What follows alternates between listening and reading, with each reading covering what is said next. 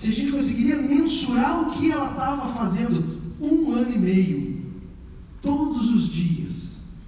Todos os dias. Então muitas vezes eu vejo hoje o pessoal precisa de uma motivação sempre extra, ver um vídeo motivacional, né? Para ver lá, ah, tu é o bom, cara, tu é bom pra caralho, né? Ah, vai lá, faz as coisas acontecer. Cara, o que a gente precisa para fazer as coisas acontecer é sentar a bunda na cadeira e trabalhar, cara. Todo dia. Repetir, repetir, repetir. Até fazer dar certo. A gente acreditou nisso. E quando a gente viu que isso dava certo, e que a gente conseguia monitorar a vaca, a gente aprendeu que para botar um produto no mercado, um produto de verdade, um produto inovador, que hoje já ganha o Brasil todo, inclusive está saindo para fora do Brasil, tu ter curiosidade.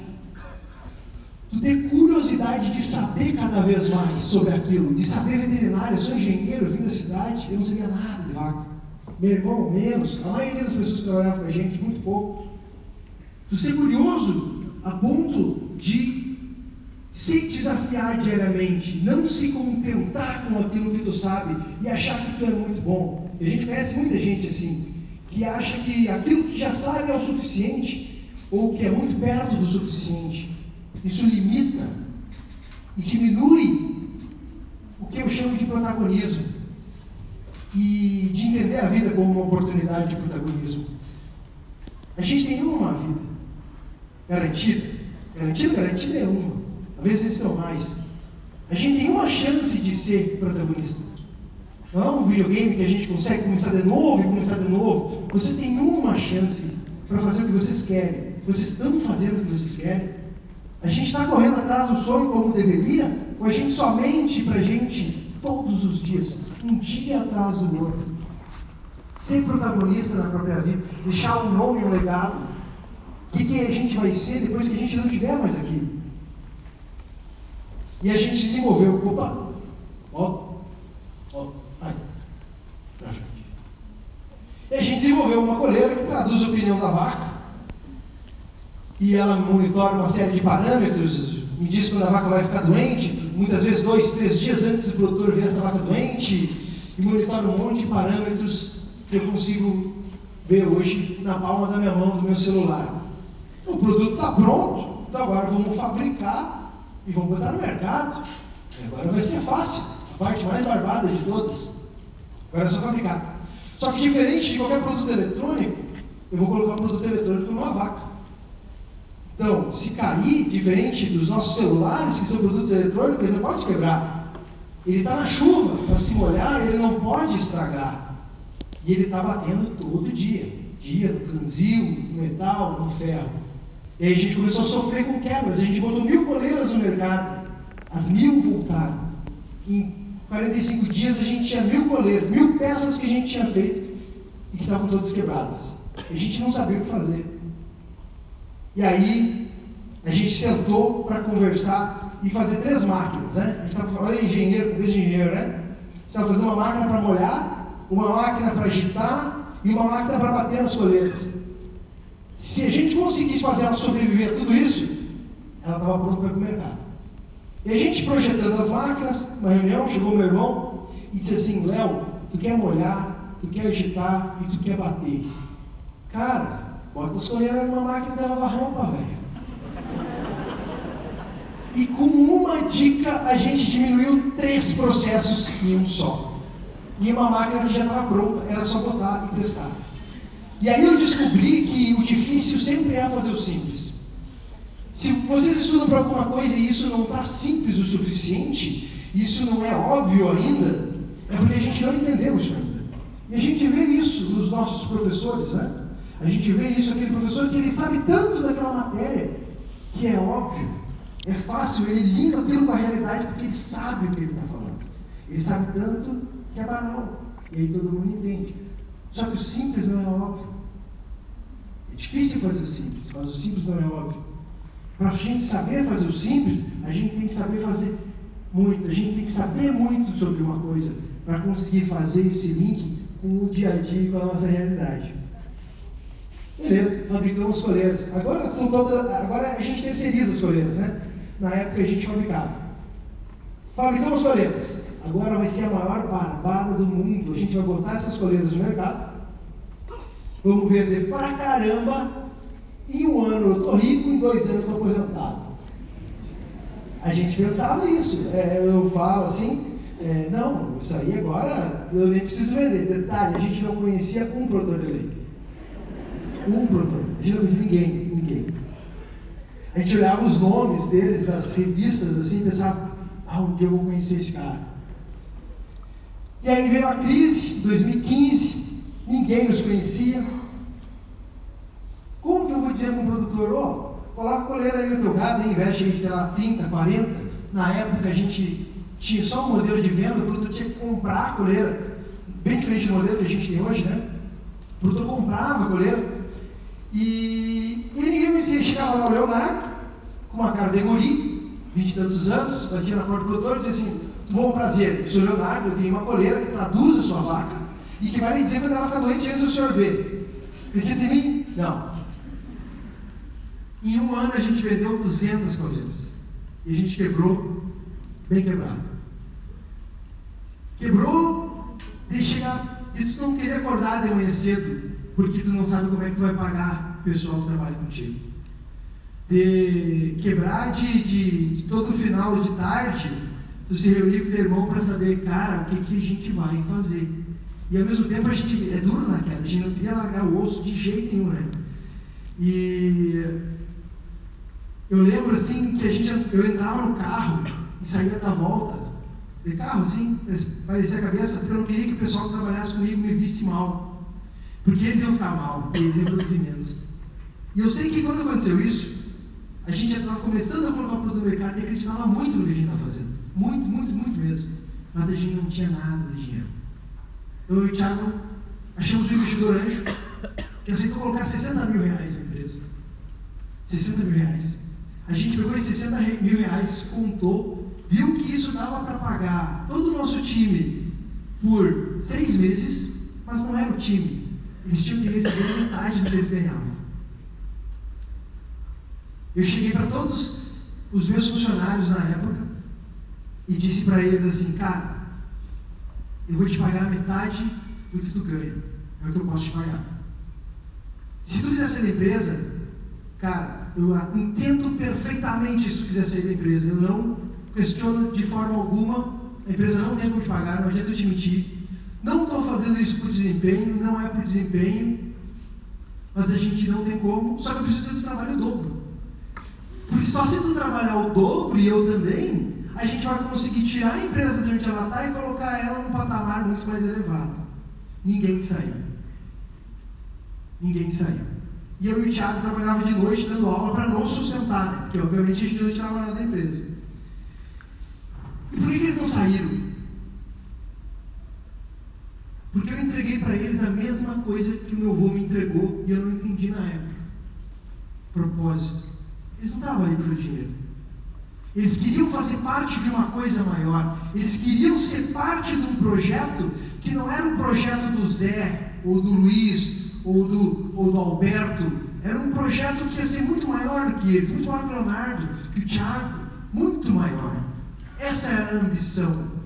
A gente não, nunca viu um limite para nós. Sendo muito honesto assim, a gente nunca, quando começou a empresa, cara, a gente vai ser a melhor empresa de monitoramento do sul. Não, a gente queria monitorar o máximo de animais que desse, chegar no maior número possível. A gente queria impactar de alguma forma todo um setor que até então, quando colocava pecuária de precisão no Google, apareciam os dois blogs. Se colocar hoje pecuária de precisão, cara, tu vai ficar cinco anos para ler tudo.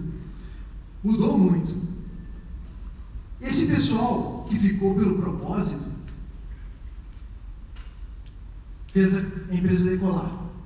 Por que, que eles fizeram a empresa decolar? A gente só vendia coleira.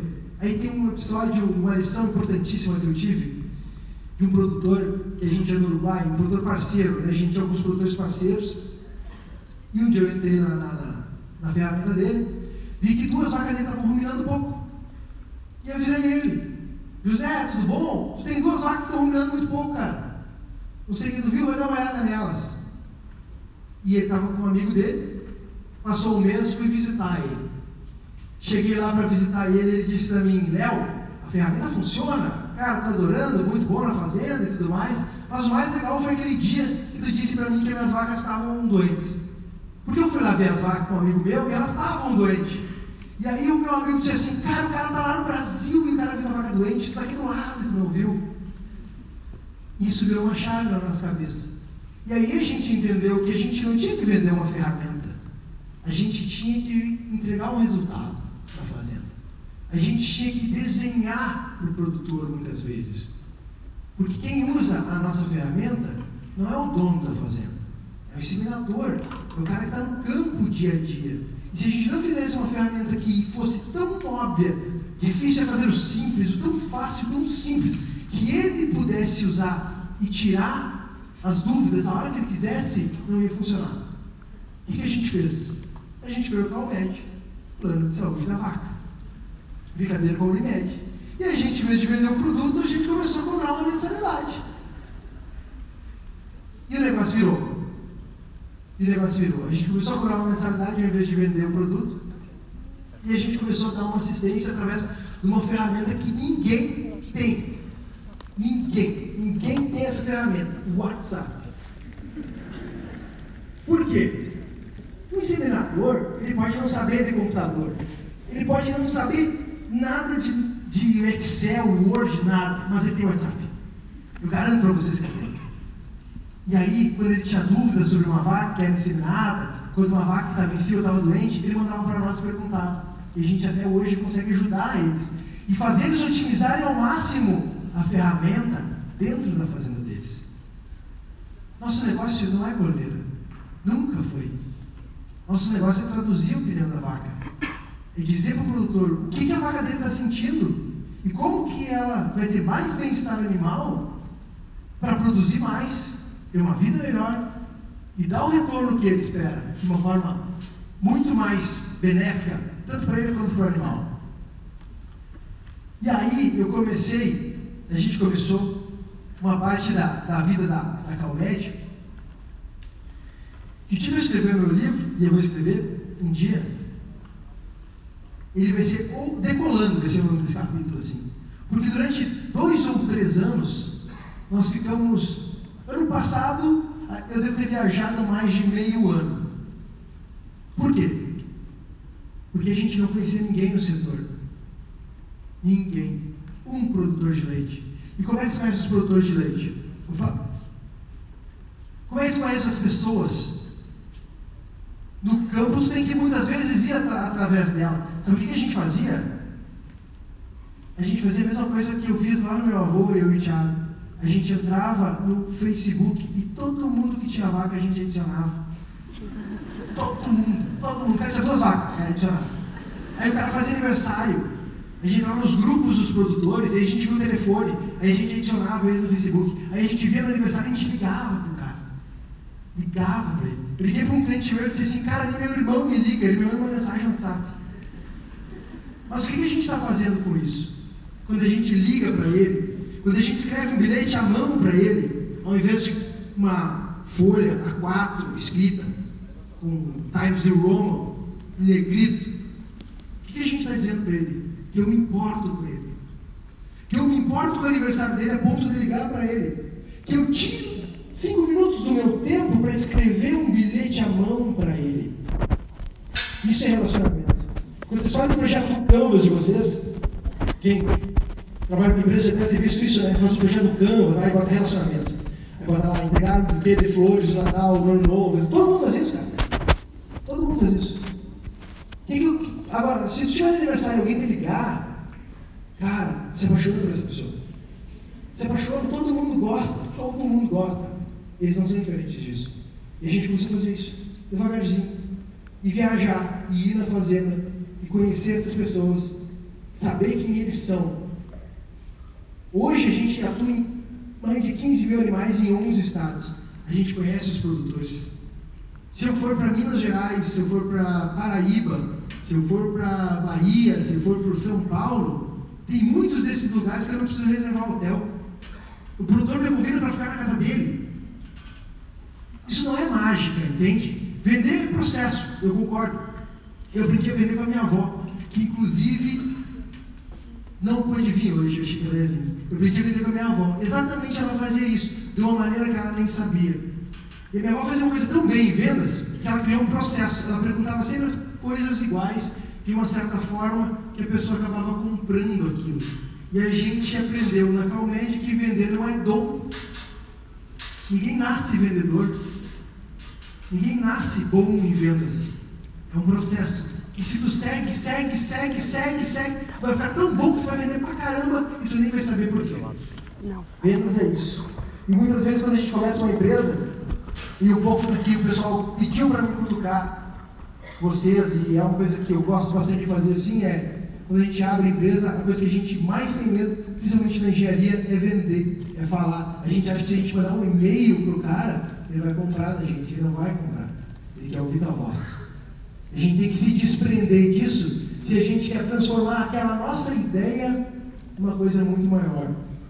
Ter frio na barriga, isso é uma coisa que eu sempre digo, ter frio na barriga é a melhor coisa que tem. Quando tu vai vender, quando tu vai começar uma coisa nova. É isso que te mantém vivo. Quando tu vai chegar numa guria que tu está olhando na festa, aquele frio na barriga, será que ela vai me dar fora ou não? Isso que torna a gente pessoas vivas. Não tem nada pior do que uma vida medíocre, uma vida que não te desafia toda hora, a todo instante a tu ser melhor.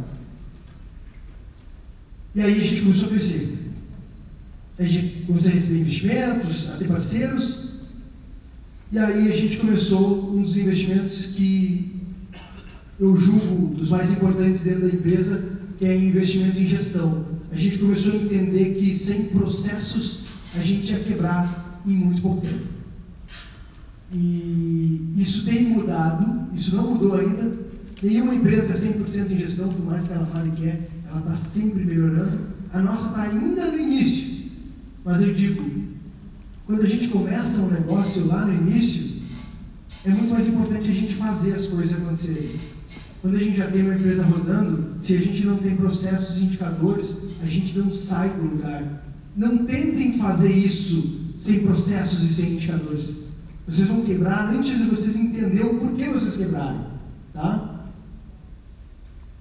Alguns números da Calmed, tá? hoje a Calmed, essa empresa que eu, que eu vos falo, por acaso é, ajudei a, a pensar ela, tem mais de 15 mil animais monitorados. Hoje a gente é a maior empresa de monitoramento animal do Brasil. São 11 estados, a gente recebeu mais de 8 milhões de investimentos, mas a gente tem em torno de 30 pessoas que trabalham hoje com a gente. E estamos avaliados no valuation de aproximadamente 40 milhões de reais. E esses são os alguns estados que a gente trabalha. Essa frase eu queria colocar, porque assim, eu gosto muito de falar de algumas coisas, né? Vocês devem ter percebido aí, meu tempo está se acabando. Mas eu acho que é muito importante para quem quer começar um negócio, ou para quem não quer, para quem quer fazer qualquer coisa da sua vida, duas coisas. Atitude e persistência. Né? Atitude, a gente precisa de um propósito para a gente ter essa atitude. Mas não adianta eu me formar e achar que só o mundo da motivação vai me levar para algum lugar. Se a gente não abraça, senta e faz as coisas, nada acontece. Aqui é muito bonito aqui hoje falando para vocês. Eu adoro, eu adoro estar aqui. Eu adoro vir falar e contar nossa história e tal. Mas a maior riqueza da comédia acontece na terça-feira de tarde, no meio das bostas das vacas. É lá que a gente faz a mágica acontecer. Aqui a gente vem e conta para vocês isso. Mas é lá que a coisa acontece. E ela sempre tem que ser assim. Essa frase é uma frase que eu quis trazer, que a Calmédia ela não é uma história de inovação, empreendedorismo. Antes de ser isso, ela é uma história de amor. Ela é uma história de amor de pessoas que não aceitaram desistir, mesmo quebrando duas ou três vezes. De pessoas que não aceitaram chegar a um ponto e parar. Que acharam que a sua vida tinha um propósito muito maior. Enfim, esse é um pouco do que do recado que eu quero deixar para vocês hoje. Agradeço muito o convite, agradeço muito os ouvidos atentos. A gente é, tá à disposição de vocês, quem quiser conhecer a empresa. Vai ser um grande prazer, um grande prazer receber todos vocês, não ao mesmo tempo, obviamente, mas em partes da empresa. Tá? E eu queria deixar essa frase para o pessoal, que é uma frase que a gente gosta muito lá na empresa. Grandes batalhas só são dadas a grandes guerreiros, né? A gente só vai construir alguma coisa grande se a gente realmente estiver disposto a se doar por uma coisa grande. Tá bem? Grande abraço, pessoal. Muito obrigado. Foi o Amado Negro, senhoras e senhores.